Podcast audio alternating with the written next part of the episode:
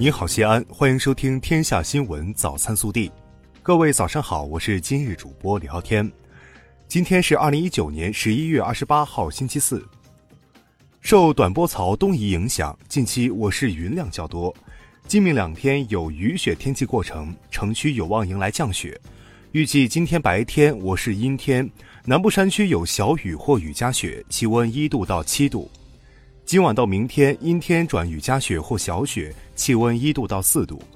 三十号小雪转阴天，气温零度到七度。首先来看今日要闻。十一月二十七号上午，我市召开大力发展枢纽经济、门户经济、流动经济工作大会，大力发展三个经济，全面推进形成对外开放新格局，打造内陆改革开放新高地，加快国家中心城市建设。大会发布全面贯彻新发展理念，加快国家中心城市建设，推进枢纽经济、门户经济、流动经济发展工作方案（二零二零至二零二二年）。省委常委、市委书记王浩讲话，市人大常委会主任胡润泽、市政协主席岳华峰、市委副书记韩松出席，市长李明远主持会议。本地新闻。十一月二十七号，陕西省生态环境厅举办新闻发布会。我省将优化环评制度，对生态环境影响小、环境风险低的建设项目实行豁免，不再纳入环评管理范围。赋予西安市、榆林市、杨凌示范区和西咸新区省级环评审批权限。十一月二十七号上午十时五分。由布鲁塞尔装载四十八吨欧盟货物的三 U 八二二六全货机平稳降落西安咸阳国际机场。四个小时后，满载着五十九吨货物的三 U 八二二七全货机从这里飞往印度德里，标志着布鲁塞尔至西安、西安至德里国际全货运航线正式开通。至此，西安咸阳国际机场全货运航线累计开通二十五条。日前，记者从西安国际港务区获悉，国际港务区和中远海运合作成立合资公司，今后西安港和长安号将融入全球港航体系，通过陆海内外联动，降低物流成本，打通企业物流通道，让本地企业更好地参与全球竞争。为进一步推进西安市国有土地上房屋征收与补偿工作，保障房屋被征收人的合法权益。市住房和城乡建设局近日下发了关于国有土地上房屋被征收人购买商品住房相关事项的通知，对在我市住房限购区域范围内选择货币补偿的房屋被征收人购买新建商品住房或二手房进行了规定。十一月二十七号上午，西安市人民检察院召开新闻发布会，通报全市检察机关近期扫黑除恶专项斗争取得的阶段性成果。并公布四起集中起诉的涉恶案件。截至十一月二十二号，全市检察机关已批捕涉黑涉恶嫌犯一千零四十八人。记者二十七号从市公交总公司获悉，我市将于十一月二十九号起调整公交高新九号线，取消西安锦都去特警支队两个站点。近日，省统计局发布数据显示。今年前十月，陕西消费市场稳定运行，财政收入增长加快，全省经济整体保持平稳运行态势。截至十月末，全省商品房待售面积下降百分之十六点二。记者二十七号从西安海关获悉，为进一步提高工作效率和服务质量，即日起，我省群众可在网上预约出入境体检、预防接种等相关业务。十一月二十七号，从航天基地传来好消息，航天基地再打通三条断头路。据悉，航天基地辖区所属航天西路、黄子坡路至龟三路、龟三路、航天西路以南两百米，航飞路、神舟四路至航新路、神舟大道至杭州六路三条四段断头路于十一月二十一号经市断头路打通作战指挥部验收核查通过。航天基地西侧环线形成。十一月二十七号，由西安晚报联合阿里巴巴天天正能量共同发起的二零一九最美家乡人评选结果正式揭晓，西安候选人李文涛获评全国十佳最美家乡人，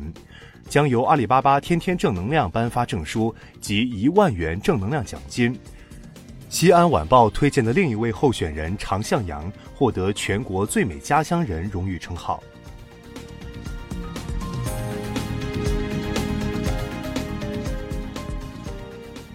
暖新闻。十一月二十号凌晨，一名孕妇在丈夫的陪同下来到西安市雁塔区天佑妇产医院就诊。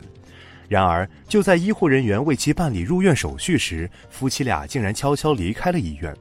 放心不下的接诊医生劝说孕妇尽快返回入院待产，但其家属态度坚决，拒绝了医生，坚持要回家。经过反复沟通，多番寻找，医护人员终于找到急需救助的产妇。国内新闻：针对美国驻德大使格雷内尔声称中美无法在道德上相提并论，外交部发言人耿爽二十七号表示，美国的一些政客和官员隔三差五就要出来叫一叫、跳一跳，攻击抹黑中国。他们的拙劣表演充分暴露出其不可告人的险恶用心和政治企图。美国确实无法在道德层面同中国相提并论。国台办二十七号举行例行新闻发布会，新任发言人朱凤莲正式面向媒体亮相。他以普通话、闽南话和客家话开场，令在场台湾记者倍感亲切。工信部二十七号召开携号转网启动仪式。二十七号起，携号转网正式在全国提供服务，用户号码保持不变，符合条件可自由选择移动、联通、电信等运营商，电信业务经营者不得干涉用户自主选择。十一月二十七号，财政部、国家税务总局公布《中华人民共和国增值税法》征求意见稿，向社会公开征求意见。根据征求意见稿，增值税起征点为计销售额三十万元，销售额未达到增值税起征点的单位和个人，可以自愿选择依照本法规定缴纳增值税。其中，销售不动产的税率为百分之九。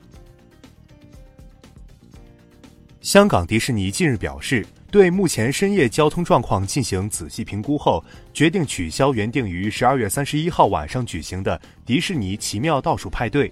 香港迪士尼发言人表示，已购买套票的顾客将获退款。明年五月起，北京外卖不得主动提供一次性用品。修改后的《北京市生活垃圾管理条例》规定，餐饮经营者、餐饮配送服务提供者和旅馆经营单位不得向消费者主动提供筷子、勺子、洗漱用品等一次性用品，并设置提示标识。餐饮经营者应提示消费者适量点餐。昨日，浙江卫视《追我吧》发布声明表示，十一月二十七号在节目录制中，高以翔奔跑时突然减速倒地，经过医护人员全力抢救，医院最终宣布高以翔心源性猝死。节目组正协同其经纪团队联系其家人，共同妥善处理善后事宜。二十六号十八时许。由贵州省公路工程集团有限公司承建的云凤高速公路第二合同段安石隧道出口发生事故，导致现场十三名作业人员被困。截止二十七号十四时，共有搜救出七名遇险失联人员，其中六人遇难，一人在凤庆县人民医院救治，生命体征平稳。现场仍有六名作业人员遇险失联。近日，山东烟台王女士报警称。怀疑三岁儿子韩某某被继母王某某虐待，经查，王某某供述，自今年六月以来，多次对韩某某拳打嘴咬，致韩某某身体多处受伤。山东烟台网警巡查执法通报，犯罪嫌疑人王某某因涉嫌虐待罪已被依法刑事拘留，案件正进一步侦办。二十九号晚。土星、月亮、金星、木星将齐聚天宇，在西南方低空排成一条直线，上演四星连珠的天文奇观。四个明亮的天体将如宝石般镶嵌在蔚蓝色的天幕之上，竞相闪烁，熠熠生辉。在避开城市光源污染的情况下，用肉眼或双筒望远镜即可观赏。热调查：为了考研，在北京工作的小江去付费自习室办了季卡，平均每日花费三十三元。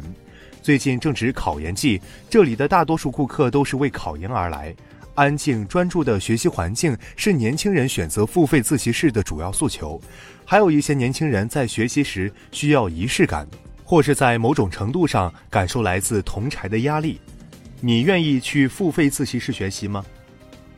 更多精彩内容，请持续锁定我们的官方微信。明天不见不散。